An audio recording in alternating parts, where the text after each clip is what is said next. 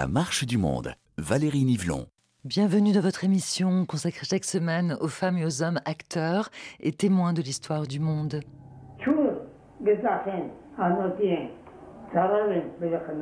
Nous avons pris la route, nous avions faim, nous avions soif. On ramassait l'eau de pluie pour boire. Le voyage a duré plusieurs jours. On est passé de village en village jusqu'au jour où on est arrivé au bord d'un fleuve. Euh, nous l'avons traversé dans des bateaux.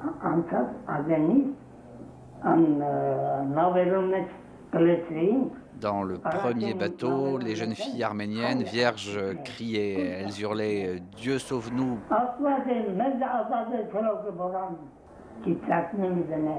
parce que les soldats turcs les prenaient. Pour sauver leur dignité, elles sautaient dans l'eau. il y aurait tellement de choses à raconter.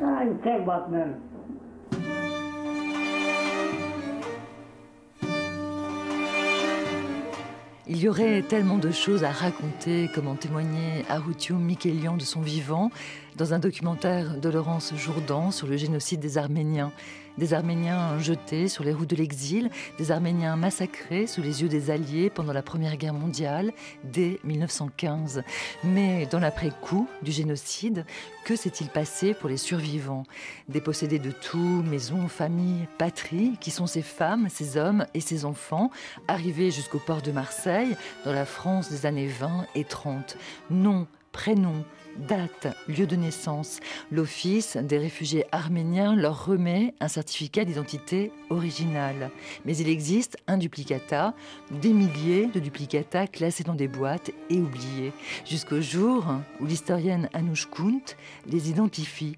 Des petits papiers annotés, raturés, gribouillés, au bord de l'effacement. Seule dans ces liasses de duplicata, l'historienne aurait volontiers passé son chemin avant de prendre conscience qu'elles sont peuplées de gens. Ainsi commence son enquête de Marseille jusqu'aux Amériques, une enquête historique, mais aussi une expérience vécue au contact de l'archive dont Anouche Kunt nous propose un récit sensible.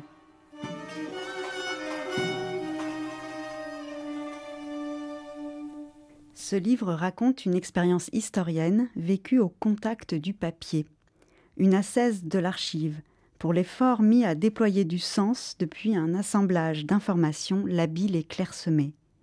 Des mentions, des traits plus appuyés que d'autres, ont cependant fourni les trames structurantes d'une enquête menée au cœur d'un processus de dissémination migratoire. Il importait de tenir le cap dans la vastitude des papiers émis entre deux bateaux, deux adresses, deux états de la vie civile. Le nom propre des individus a servi de boussole pour s'orienter à travers les fonds documentaires, précieux repère dans un espace en mouvement qu'aucune carte, sans doute, ne saurait représenter au niveau de détail où l'on saisit les archives du contrôle public. Bonjour, Anouche Kunt. Bonjour, Valérie Nivelon. Et merci pour cette première lecture, extrait du préambule de votre livre, Au bord de l'effacement, sur les pas d'exil arménien dans l'entre-deux-guerres, paru aux éditions La Découverte, c'est dans la collection À la source. Et c'est une collection dont j'aimerais que vous puissiez expliquer le principe à nos auditeurs très beau principe et très original qui consiste à demander à des historiens, à des historiennes de s'emparer d'un fond en particulier qui les a marqués, mais dont ils n'ont, il et elles n'ont pas fait grand-chose au cours de leur, euh, de leur recherche. Donc une, une, archive qui les a laissés intranquilles, euh, pour reprendre le mot de, du poète euh, Pessoa. Et il s'agit donc d'expliciter dans un ouvrage cette intrigue et la manière dont on met au travail une archive un peu indocile. Sachant que vous travaillez de longue date sur le génocide des Arméniens, le premier génocide du XXe siècle, et que vous avez donc, depuis toutes ces années, consulté de nombreuses archives. Alors pourquoi vous avez choisi de vous confronter justement à ces petits bouts de papier, comme vous l'écrivez, parfois illisibles, que sont ces duplicata de certificats d'identité? Et d'ailleurs, vous reproduisez trois grands points d'interrogation sur la couverture de votre livre. Ce sont des points d'interrogation que j'ai extraits d'un document qui se trouve dans, les marges d'un certificat, d'un duplicata, et qui montre bien que l'agent en charge d'établir de, des documents officiels parfois a été lui-même perdu et qu'il faisait part de son désarroi sous cette forme hein, de, là qui est vraiment frappante et singulière de trois grands points d'interrogation qui sautent aux yeux et je trouvais que c'était une bonne manière de poser une énigme. Une énigme à partir de ces pièces d'identité en quelque sorte, un nom, prénom, euh, date de naissance, euh, etc. Alors ce livre, il a fallu l'écrire. Alors quand on dit ça, c'est une évidence. Un livre, il faut l'écrire bien sûr. Et pourtant, écrire procède d'un choix d'écriture. Et c'est pour cela que nous allons vous entendre nous faire la lecture d'extraits choisis de votre livre tout au long de cette émission, afin d'en entendre toute la langue.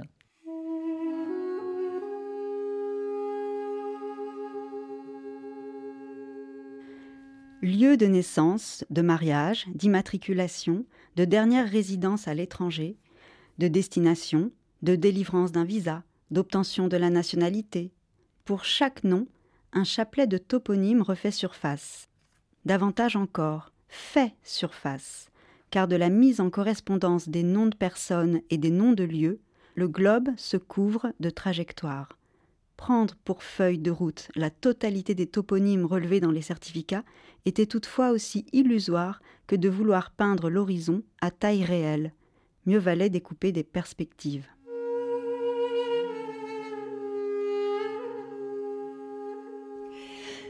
L'historienne face à son archive. Alors comment reconstituer cette trajectoire euh, d'exilés arméniens à partir de si peu? C'est tout l'objet de votre livre, Au bord de l'effacement, Anouche Kunt.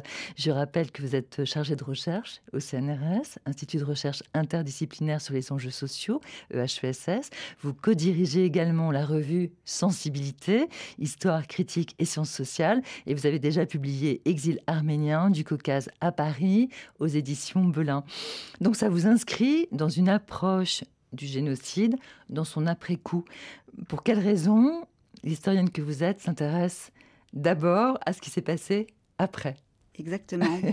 Bien parce qu'après, forcément, ça vous place, en tout cas ça me place face aux survivants. Donc aux hommes, aux femmes, aux enfants qui ont réchappé à la mort de masse. C'est travailler sur l'événement génocidaire depuis la vie, depuis l'existence de ceux qui euh, dans le cas des Arméniens, ont été ensuite euh, chassés hein, de ce qui est devenu la Turquie. Pour eux, c'était leur pays natal, mais euh, ils apprennent à l'issue euh, de, des traités de paix qu'ils ne peuvent s'y réinstaller, qu'ils sont spoliés, qu'ils perdent la citoyenneté, enfin qu'ils ne sont pas admis dans la citoyenneté turque telle qu'elle est redéfinie par le pouvoir kémaliste. Et donc, ils sont s'ouvrent pour eux un nouveau chapitre de leur histoire qui va s'écrire euh, dans les communautés de, la diaspora. C'est depuis donc cet, espace euh, immense et, morcelé de l'exil, de, la diaspora, de ces communautés euh, de réfugiés, que je regarde l'événement, la succession de violences qui les a frappés. Et cette violence, elle est matricielle, hein, c'est le, génocide. Et en ce qui concerne le génocide, le rôle des archives est bien sûr fondamental hein, pour écrire son histoire, sachant qu'à la fin de la guerre, pendant les procès d'Istanbul en 1919, il y a tout de suite l'idée de juger les responsables du génocide, car le sujet n'est pas encore un tabou. Écoutez l'historien Taner Aksham, il est le premier universitaire turc à avoir euh, établi l'authenticité des télégrammes controversés par lesquels les plus hautes autorités ottomanes ordonnèrent entre 1915 et 1917 la déportation et le massacre des Arméniens. La première chose, en tant qu'historien, je ne travaille pas pour prouver quelque chose.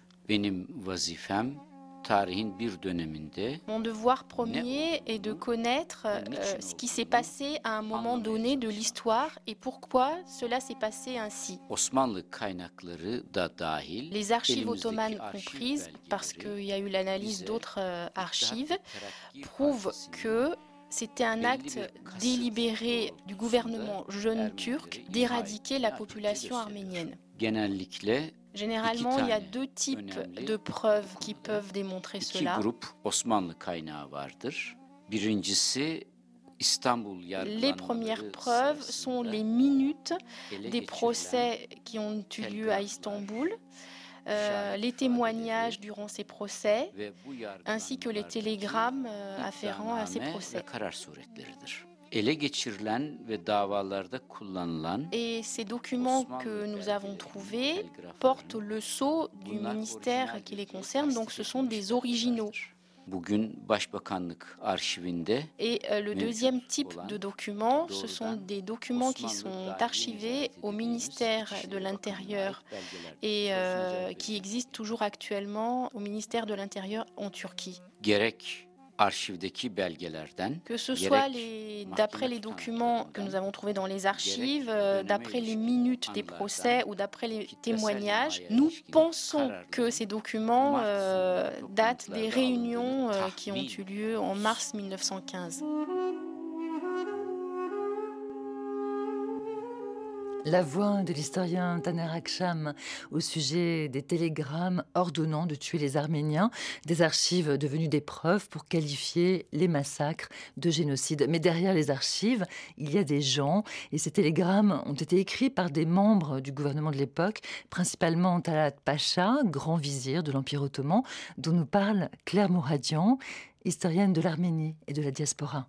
Talat Pacha, qui a commencé sa carrière comme télégraphiste, a en plus du télégraphe euh, officiel euh, son propre euh, appareil dans, son appartement dont il se sert comme outil pour ordonner les choses, pour les, éventuellement transmettre les ordres de façon secrète, cryptée, parfois même à l'insu de certains de ses collègues du gouvernement, pour transmettre à la fois des vrais et des faux télégrammes, c'est-à-dire ce qu'on appelle des dépêches ostensibles qu'on peut montrer, et puis par derrière d'autres dépêches euh, disons, qui donne le véritable ordre pour contrôler l'exécution des ordres.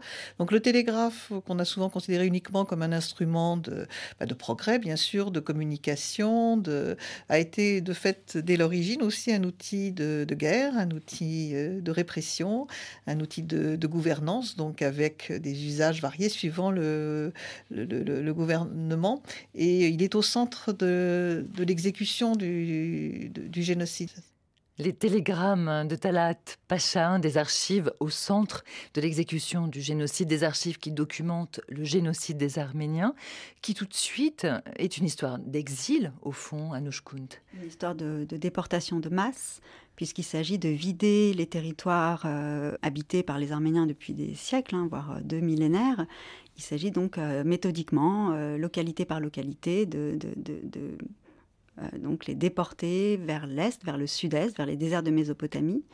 Pour une partie des déportés, ces marches euh, sont en fait euh, une des modalités de la, de la mise à mort, puisqu'ils sont exécutés au cours des marches ou bien enlevés, massacrés, voilà, torturés, etc. Et très peu finalement arrivent dans les dans les zones désertiques de, Syrie du Nord, où là, euh, euh, pour les derniers euh, survivants, des, camps de concentration vont être organisés.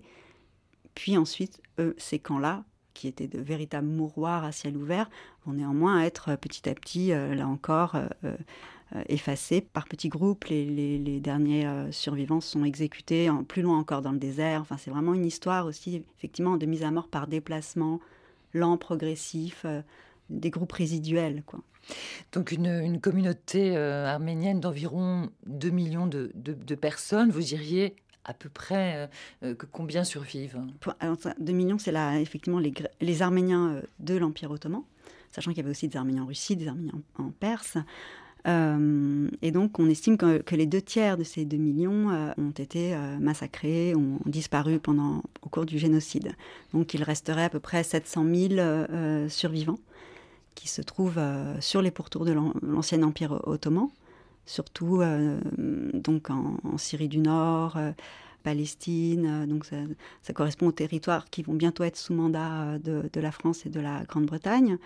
D'autres sont en Grèce, en Bulgarie, donc c'est parce que ce sont partis de, Constantinople, qui était la grande capitale de l'Empire ottoman. Donc ceux-là ont, généralement fui vers la Bulgarie ou la Grèce. Et donc on a un monde arménien à l'issue de la Première Guerre mondiale qui est hors de ses territoires d'origine et qui est déjà euh, éclaté, enfin éparpillé, mais qui, euh, dans un premier temps, attendent des traités de paix de pouvoir euh, rentrer. Et en fait, le nouveau régime qui va donc succéder à, l'Empire ottoman, donc ça va être le, régime kémaliste, un régime turc nationaliste qui va proclamer la République, bah, se sépare définitivement des, Arméniens ex-ottomans, c'est-à-dire des, survivants des déportations et, massacres. Alors, vous retrouvez une partie d'entre eux à Marseille, pour ceux qui débarquent à Marseille euh, à l'issue hein, de cette Première Guerre mondiale, ne pouvant plus euh, rentrer chez eux, n'étant plus reconnus comme euh, citoyens turcs, puisque l'Empire ottoman est devenu turc, vous venez d'expliquer, hein, donc par son nouvel homme fort, Mustafa Kemal. Et donc, c'est à Marseille que l'Office des réfugiés arméniens vous leur faire les premiers papiers. Et vous, vous vous confrontez donc à ces premiers certificats qui leur sont faits et vous êtes euh, touché par cette dimension humaine de l'archive. Alors c'est ce que l'historienne Arlette Farge appelle le goût de l'archive. C'est une formule que je trouve gourmande, dont elle a fait euh, un livre de référence et dont elle s'explique dans un grand entretien donné à France Culture à Voix Nue. C'était en 2013. Mais j'ai surtout l'impression d'avoir euh, une compagnie d'êtres qui ont existé avant moi, qui me ressemblent beaucoup et qui me ressemblent pas du tout. Et c'est, euh, je crois, dans cet écart entre un dépaysement total avec eux. Ils n'ont en gros quand même très peu de choses en commun avec moi ou avec nous tous, et ils ont tant de choses en commun. Et c'est peut-être ce qui a motivé ma poursuite dans ces archives, c'est euh, ce lien si fort et ce non-lien entre ces gens euh, d'autrefois et ce que nous vivons. C'est-à-dire que j'ai toujours ressenti qu'il y avait des choses extrêmement importantes qu'ils vivaient, qui ne ressemblaient pas euh, fête après fête euh, exactement à nous, mais qu'il y avait une familiarité avec eux et qu'en même temps il y avait un dépaysement et que entre ces deux choses-là, il fallait que je fabrique une articulation entre le présent et le passé, ou le passé et le présent plutôt. La voix d'Arlette Farge, hein, qui elle ne travaille pas du tout sur les exilés euh, arméniens, entre vos oreilles, Anouche Kunt.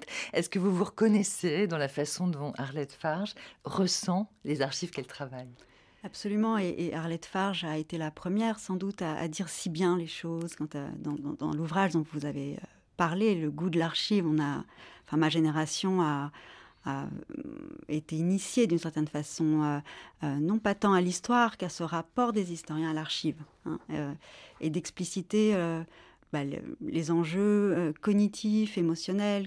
Elle dit bien qu'il s'agit souvent de faire une rencontre avec des, êtres du passé, et une rencontre, ça n'est pas seulement une question de... Il ne s'agit pas seulement de se reconnaître ou de, se reconnaître en eux ou de les reconnaître en nous. il y a aussi quelque chose dans, dans toute rencontre, je crois, du dépaysement il faut qu'on soit un peu dérouté pour que la rencontre puisse se faire, à mon sens. Alors, revenons à la découverte de vos certificats d'identité à Kunt. Nous sommes en 2007. Vous téléphonez à l'OFPRA, je sais tout, l'Office français de protection des réfugiés et apatrides, car vous voulez consulter absolument les archives au moment même où Aline Angusture vient de créer le service des archives qui jusque-là n'existait pas. J'ai donc demandé à Aline Angousture de nous raconter la découverte de votre trésor d'archives.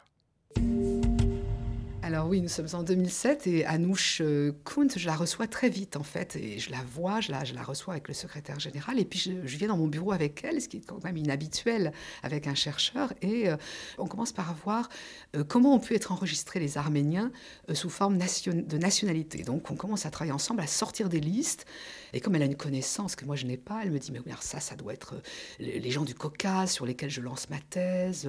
Alors les Turcs d'origine arménienne, ça doit être les suites du génocide. Donc ça m'intéresse aussi. Donc on commence par faire un, repérage de codes nationalité. À l'OFPRA, on a des codes nationalité, mais qui correspondent à des nationalités, à des, origines aussi parfois. Donc les Arméniens, c'est plus des origines. Et puis, on se dit, mais finalement, il faudrait qu'on aille dans les magasins d'archives pour, pour, explorer finalement avec ces codes, qu'est-ce qu'il y a dans les boîtes. Et donc, c'est la seule fois d'ailleurs de ma carrière que je suis descendue avec avec une jeune chercheuse dans les magasins d'archives, ce qui ne se fait pas normalement. Mais bon, on a, on, a sympathisé, on démarrait ensemble. Enfin, c'était quelque chose qu'elle m'a donné en même temps, les archives de l'OFPRA en partie. Et donc, on est descendu dans un magasin euh, qui est au rez-de-chaussée euh, du bâtiment de l'OFPRA, euh, où il y a des, des, des, compactus et puis il y a des étagères. On a, on a zoné dans les étagères, on a sorti quelques boîtes avec ces fameux codes nationalité. Puis tout d'un coup, on voit une, boîte euh, où il n'y avait pas de code nationalité, qui paraissait un peu étrange, où il y avait écrit ARM. Donc on se dit, bon, euh, on sort la boîte toutes les deux.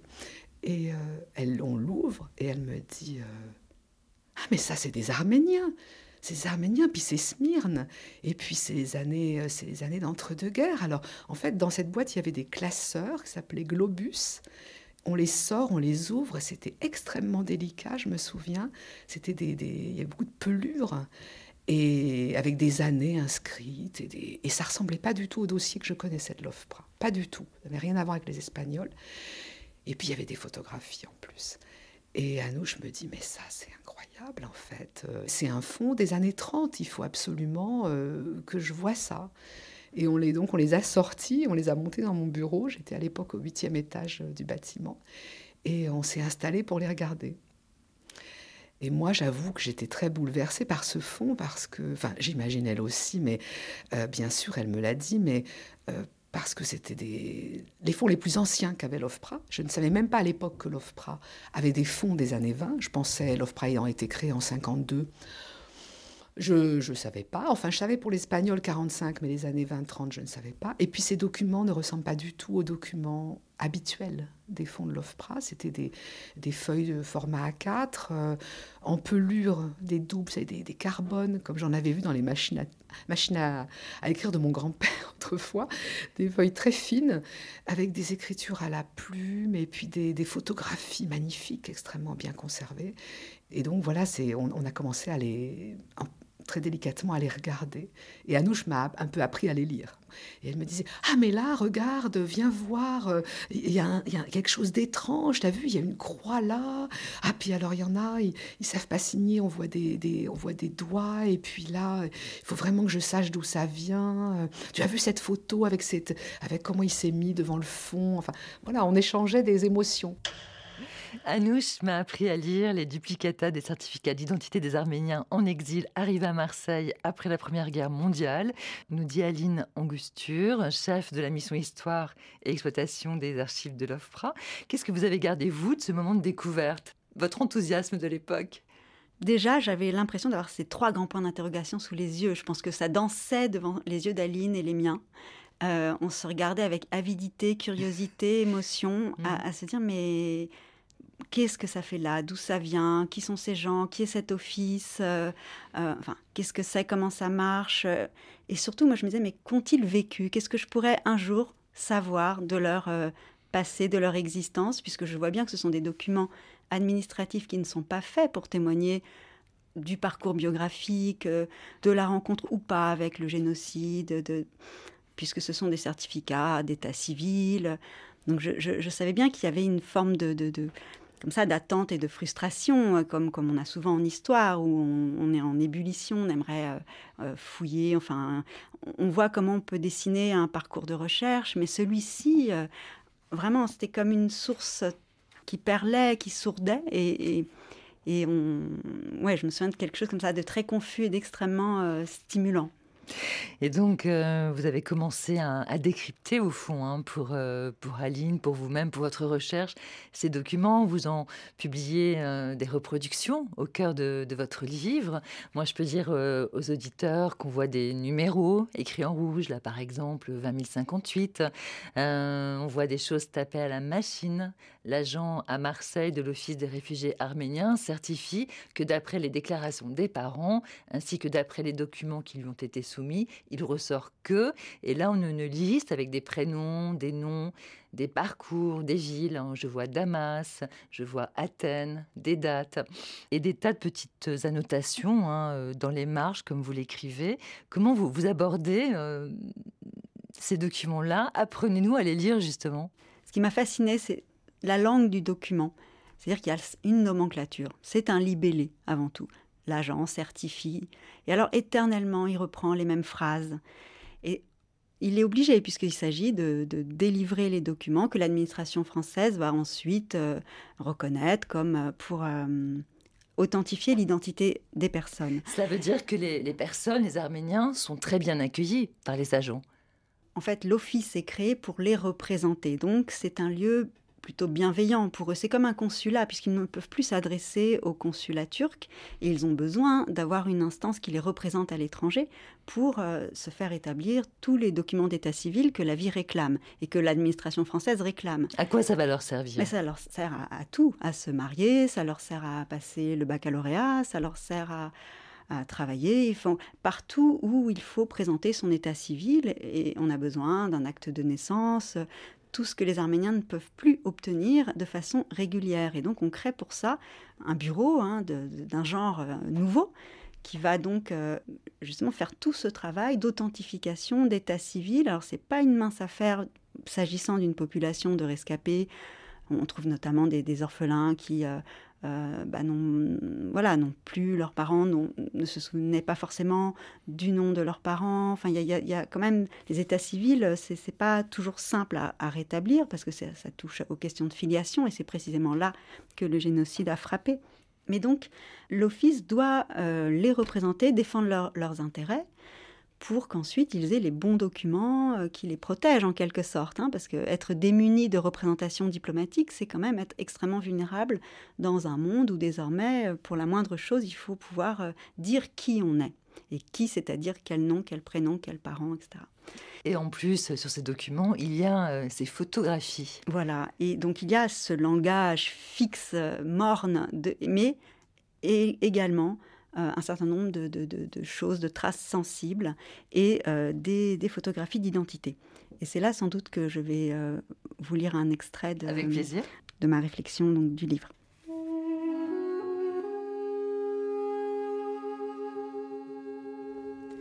Certains regards sont des phrases que l'on aimerait savoir transcrire, pour les mots qui paraissent s'en détacher avec netteté, pour les interrogations laissées ouvertes, un langage à visage humain ponctue la surface des certificats.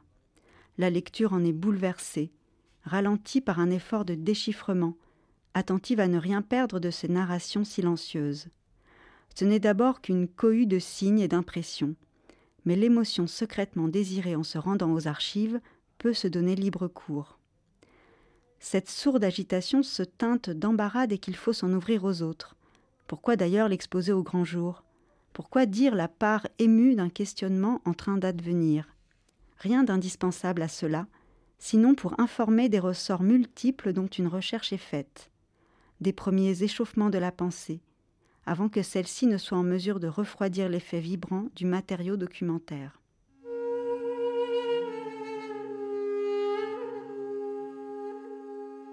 Et ce matériau euh, documentaire, donc toutes ces photographies, vous les avez euh, notées, c'est-à-dire que vous avez noté vos impressions, vos émotions. Alors, par exemple, vous écrivez euh, fillette aux boucles emmêlées dans un pull trop grand pour elle, un léger pli d'amertume aux lèvres. Vous écrivez veuf en costume clair. Vous écrivez femme au manteau de fourrure jeté sur les épaules, port de tête impérial. Et vous écrivez aussi 19 ans, arrivé parmi les 70 orphelins, entre parenthèses, le regard comme halluciné. Est-ce que cela veut dire, euh, que dans ces certificats euh, d'identité qui sont établis donc par l'Office des réfugiés arméniens pour qu'ils puissent circuler librement dans ce pays qui est la France, hein, qui accepte de les accueillir, ce n'est pas le seul pays d'ailleurs où ils sont accueillis. Dans ces documents, est-ce qu'on lit d'une certaine façon, est-ce qu'on retrouve, en tant qu'historienne, le génocide? C'est difficile à travers l'image, à, travers le portrait d'identité, parce que il faut aussi faire attention à ne pas surinterpréter, à ne pas projeter les attentes que l'on peut avoir comme, euh, donc comme historienne. Enfin, en ce qui me concerne, moi, je sais bien que dans mon esprit, le génocide est là, il est omniprésent. Il y a cette rupture qui est fracassante, et quand je les regarde, euh, je les vois comme euh, réchappés de, ce, feu, de ce brasier. De ce, je, sens sur eux les cendres, enfin pour ceux qui viennent de Smyrne, tout ça, pour moi, euh, ils sont dans leur sillage, il y, a, tout ça. Il y a certaines indications physiques, je pense notamment à, cette femme dont les cinq doigts sont coupés. Et ça, c'est l'agent qui note ça dans et la toute la question, voilà, et de, savoir jusqu'où euh, on fait parler les indices et jusqu'où on, voit ce qu'on voit. Enfin, qu'est-ce qui autorise à, à déceler Et effectivement, dans, bah, il y a une rubrique signe particulier qui, qui pointe une mutilation qui, résulte d'actes de cruauté. Ou bien il y a parfois comme signalement euh, la question des tatouages, de tatouages euh, effacés, de, cicatrices de tatouages. Et là, on sait que c'est une pratique dans certaines régions, là où les enfants euh, ou les jeunes femmes ont été enlevés et recueillis, et ou recueillis par des, des, tribus de, bédouins. ils ont été souvent tatoués au visage et, aux mains, ce qui était pour les Arméniens un signe infamant.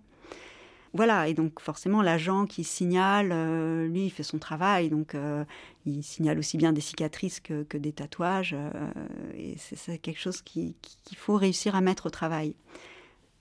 Mais hum, dans ces documents, les, annotations marginales, c'est percé, c'est troué vers le, génocide, et c'est ce que j'essaye de, montrer à travers de très faibles indices, comment on peut retrouver un, trace d'un événement aussi massu que la destruction d'un génocidaire. Et ce que je trouve euh, très intéressant dans votre livre, Anouch Kunt, euh, Au bord de l'effacement, c'est qu'on retrouve évidemment votre démarche scientifique de chercheur, votre expérience historienne nourrie d'émotions face aux archives que vous nous décrivez avec émotion, on l'entend bien, et puis aussi votre imaginaire. Alors, est-ce que c'est compatible ça, l'imaginaire, l'imagination, avec un livre sérieux d'histoire?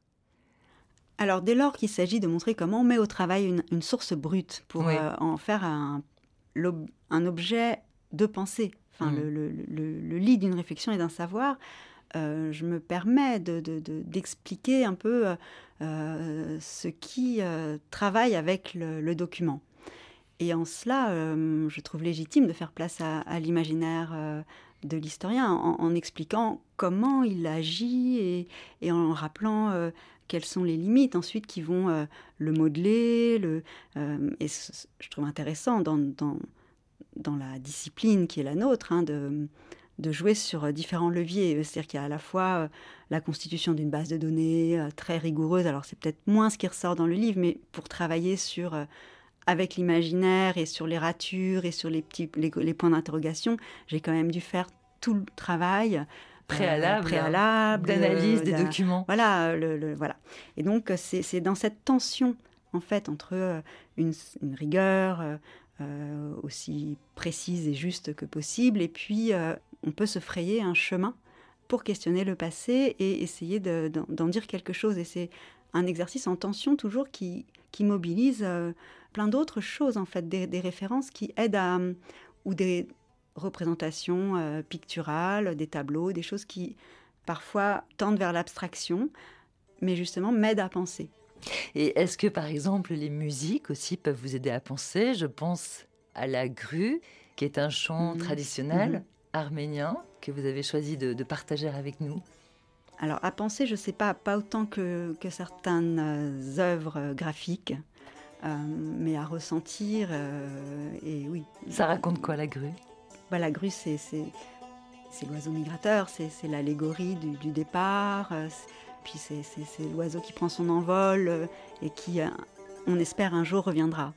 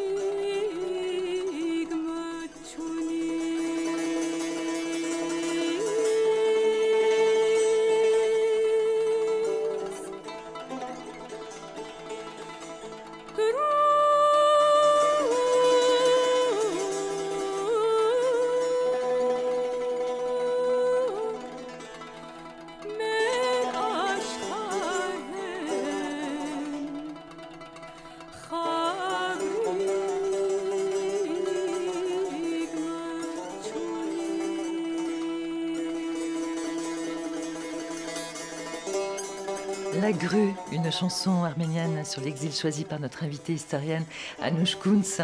Des Arméniens jetés sur les routes par le pouvoir ottoman pendant la Première Guerre mondiale, des Arméniens massacrés parce qu'ils étaient arméniens et parfois sous les yeux de leurs propres enfants.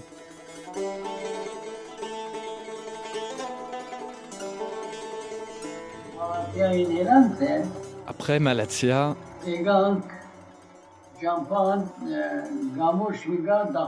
on est arrivé à un endroit où il y avait un pont, un tout petit pont en bois. D'un côté, la montagne, de l'autre, le ravin. Les gendarmes étaient des deux côtés du pont.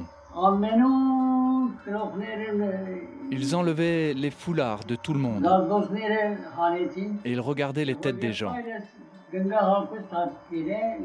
Mon oncle s'était habillé en femme avec un foulard. 500 hommes s'étaient cachés de la sorte. Ils les ont tous emmenés.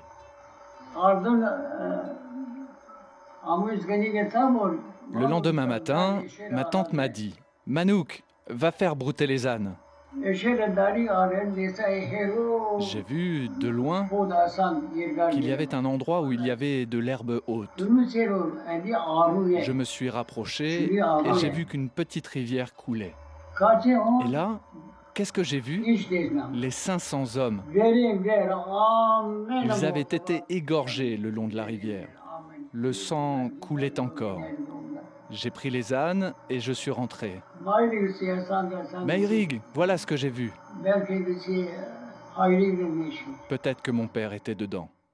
Voilà ce qu'a vu Artem Oagnan, un témoignage extrait du film de Laurence Jourdan, Le génocide des Arméniens.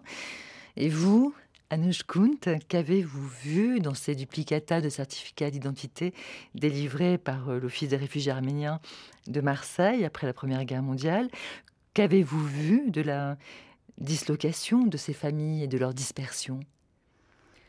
Ce qui est frappant quand on travaille depuis la vie de ceux qui survivent, c'est qu'il leur faut, justement pour que la vie s'accomplisse, pour pouvoir se remarier, pour pouvoir mettre au monde des enfants, il leur faut à un moment donné pouvoir euh, donner un statut à ces morts qui sont morts dans la mort de masse et pouvoir nommer leurs morts, et donc se faire délivrer euh, un document en quelque sorte impensable qui est un certificat de décès dans la mort de masse. Euh, ça, ça n'existe pas a priori. Et donc, et pourtant, il est absolument nécessaire pour se projeter dans, dans, un avenir plus allégé, pour aller aux États-Unis, pour voilà, pour avoir toutes sortes de documents. Et c'est ça qui m'a beaucoup ému, c'est-à-dire que la suite, l'enfant là voit donc ces, ces, hommes, euh, euh, peut-être son père, euh, parmi donc là qui, qui, sont égorgés dans un lieu d'exécution de, de, massive. Et hum, bah, des années après, peut-être que cet enfant, parce que c'est le cas dans, dans, dans, un des documents que j'ai trouvé, il a fallu demander le certificat, enfin un document qui prouverait la mort d'un père, justement, dans un de ces sites abattoirs pour authentifier son décès. Enfin, ce qui m'intéresse, c'est qu'il leur incombe à, eux de, de, prendre en charge euh, la mémoire et la, et la mort de ceux qui euh, n'ont aucune inscription. Hein, il s'agit de, de, faire mentir le, déni euh, et le silence qui, qui entourent leur mort. Et ce qui est très intéressant aussi dans votre livre Anouch Kuhn, c'est qu'on comprend que face à un, génocide, quand on survit, on doit développer des, stratégies.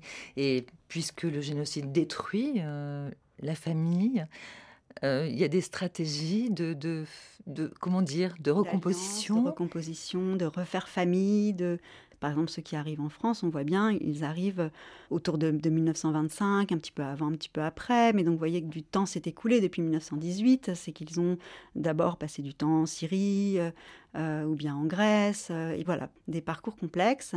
Et c'est aussi durant ces années d'incertitude que les, des, des, couples se sont euh, de, jeunes gens orphelins euh, euh, se sont mariés, ont eu leurs premiers enfants, ou bien que des, adultes seuls au monde se sont associés pour partir groupés, que des faux couples ont pu... Des, couples de papier, disons, histoire d'avoir le même passeport et de faciliter les choses pour venir en France. Et ensuite, la documentation que j'étudie met un petit peu d'ordre dans tout ça, c'est-à-dire qu'elle elle revient sur ces zones d'ombre pour expliquer en fait la raison historique qui a amené ces gens à faire comme ils ont pu. et que maintenant il faut clarifier les situations parce qu'il est grand temps pour cette femme de se marier vraiment et donc de, bah, de laisser derrière elle cet époux de papier qui lui a juste servi à venir en France. Et donc il y a des clarifications comme ça, tout à fait inattendues dans un, dans un fonds administratif a priori. Mais il est vrai que cette administration était faite pour aider les réfugiés et expliquer à l'administration française qu'elle devait accepter en quelque sorte de faire avec toutes ces zones d'ombre. Il faut donner après coup une légalité à des situations qui, échappent complètement à la, norme euh, régulière des situations d'hyper-urgence. et euh, vous titrez l'un de vos chapitres euh, d'une façon très, très forte, très poétique. Séparés ensemble. C'est tout à fait ça en fait. Hein, c'est page 108. Et j'aimerais que vous repreniez le, fil de, de, la lecture de votre livre pour le partager avec nos auditeurs.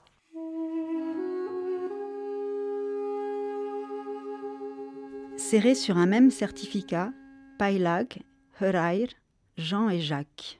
Quatre frères dont les prénoms racontent à leur manière la grande césure de l'exil. De part et d'autre de la Méditerranée, leur fratrie s'est formée. Quatre prénoms pour observer une fois de plus ce qu'il advint sous le régime kémaliste du projet de laisser aux Arméniens survivants la possibilité d'un avenir en Turquie. Il y a aussi Begzadeh et sa sœur Jeanne, Boros, puis Jacques, Edmond après Haïgoui et Hofsep.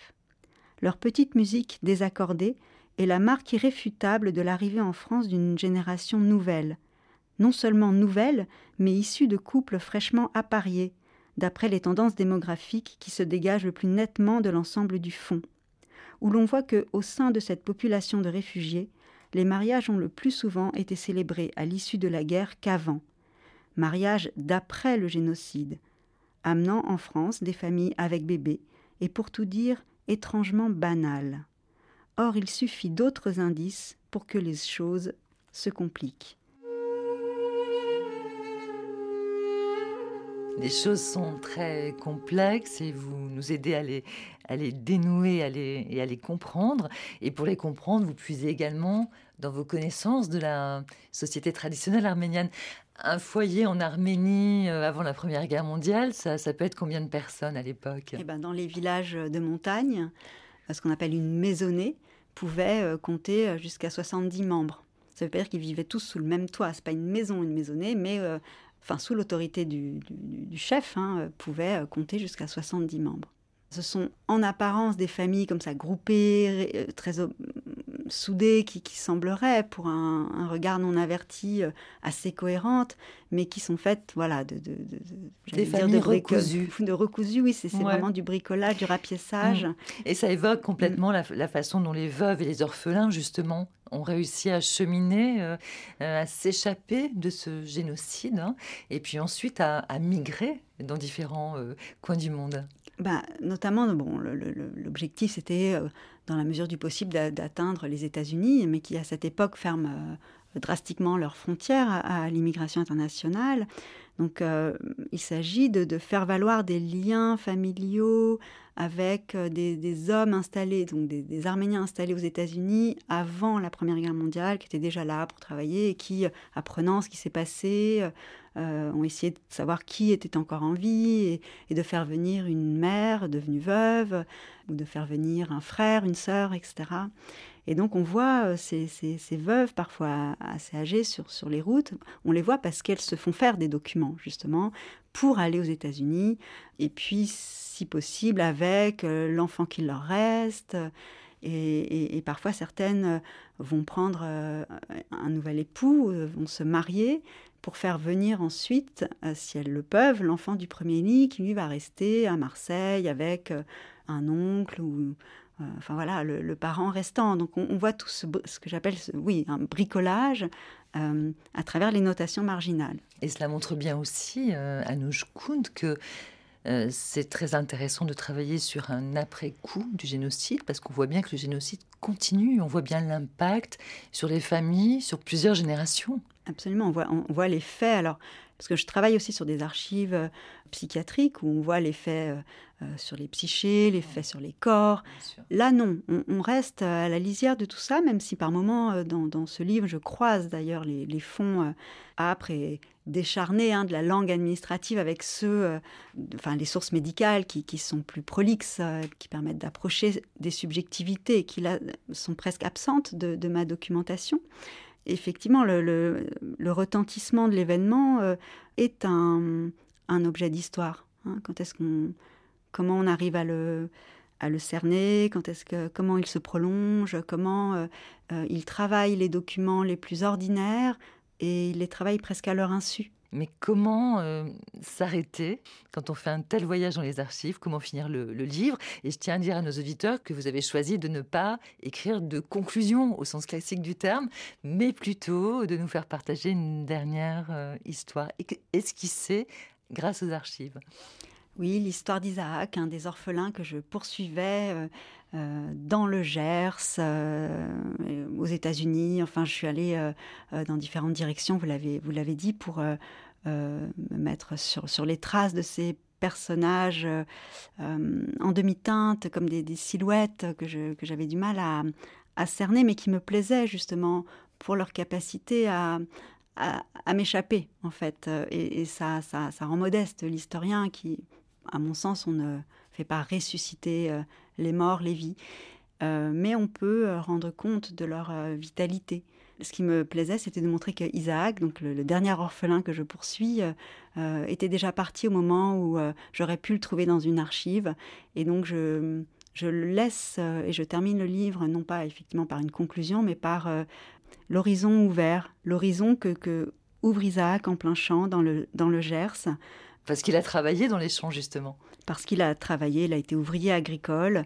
Et son départ ne nous laisse pas totalement orphelin, nous, nous, aussi, puisqu'on peut le retrouver à travers le calendrier euh, des récoltes agricoles, des, semailles. Euh, voilà. Et donc je retrouve trace de lui euh, au cœur d'une campagne française, d'un hameau agricole.